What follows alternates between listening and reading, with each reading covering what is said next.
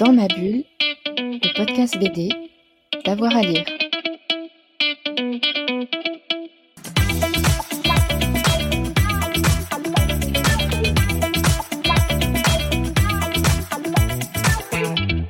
Alors franco-belge, j'en parle souvent, donc euh, j'ai, euh, bon, c'est pas tout jeune, je sais pas de quand ça date, ça a bien 10 ans. C'est Jolie Ténèbres de euh, et Vellman.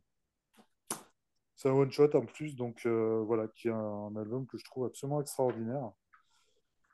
Et euh, ouais, déjà j'ai ça, moi. Jolie Ténèbres. Euh, alors moi, je vais commencer par les comics.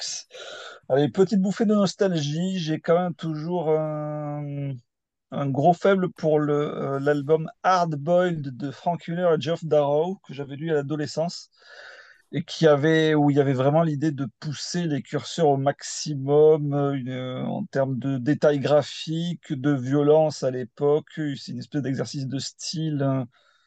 Euh, c'est presque du jazz, c'est presque du jazz vraiment. euh, l'histoire est est, mais c'est un sacré tour de montagne russe, donc ça m'accompagne encore. Voilà. Euh, manga, bon, c'est du, du classique, hein, mais je trouve ça tellement merveilleux que euh, c'est Blame de Monsieur Nihei.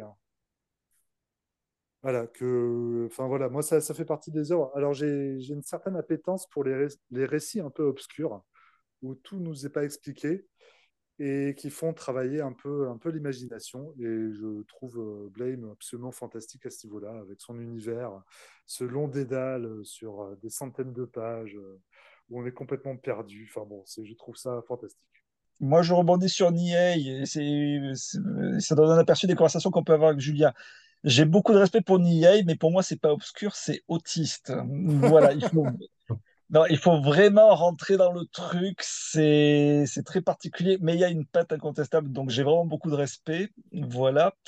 Euh, alors moi, ça va être euh, le diptyque euh, Journal d'une dépression, journal d'une disparition de Hideo Azuma, qui est décédé il n'y a pas très longtemps. C'est un auteur de manga qui avait eu son petit succès dans les années 70-80 et qui a eu de vrais problèmes d'alcool et de dépression dans les années 90 et qui raconte sa vie de SDF marginal dans la forme, c'est très léger, c'est très rond, et sur le fond, c'est quand même assez noir parce qu'on parle de quelqu'un qui, qui est en souffrance, qui a lâché la rampe, et ça parle de la dureté de la société japonaise, quand même.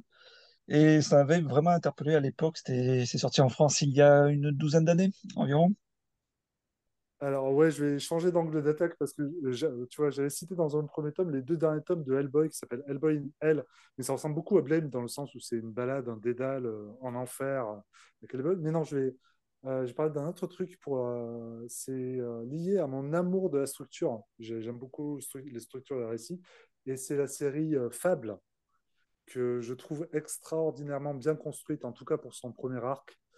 Et euh, voilà, avec plein de personnages, tout se recoupe à la fin. C'est construit euh, comme, euh, comme rarement on en voit dans les BD, comics, etc. À part Alan Moore et tout ça. Mais Fable, je trouve ça assez, fantastique aussi. Et donc moi, moi j'ai fait dans le désordre, j'ai déjà donné mon comics en franco, en franco-belge, Les Ogres Dieux de Hubert et Gatignol, voilà, qui alors Hubert, j'y suis venu pour de mauvaises raisons parce que j'ai découvert son travail après son décès, malheureusement. Et c'est quelqu'un qui avait, je pense, encore beaucoup à offrir. Alors bon, il a fait énormément de contes décalés, mais il avait aussi une veine plus réaliste qui proposait des choses très intéressantes. Et oui, c'est vraiment une, une, une perte. euh, c'était pas quelqu'un de très médiatique, mais c'est vraiment, on, se rend compte que de la perte que que ça a été pour le, pour le métier. Voilà. Mais je, pense que Les Ogres Dieux, c'est son œuvre, euh, une de ses œuvres les plus marquantes. Dans ma bulle, le podcast BD, d'avoir à lire.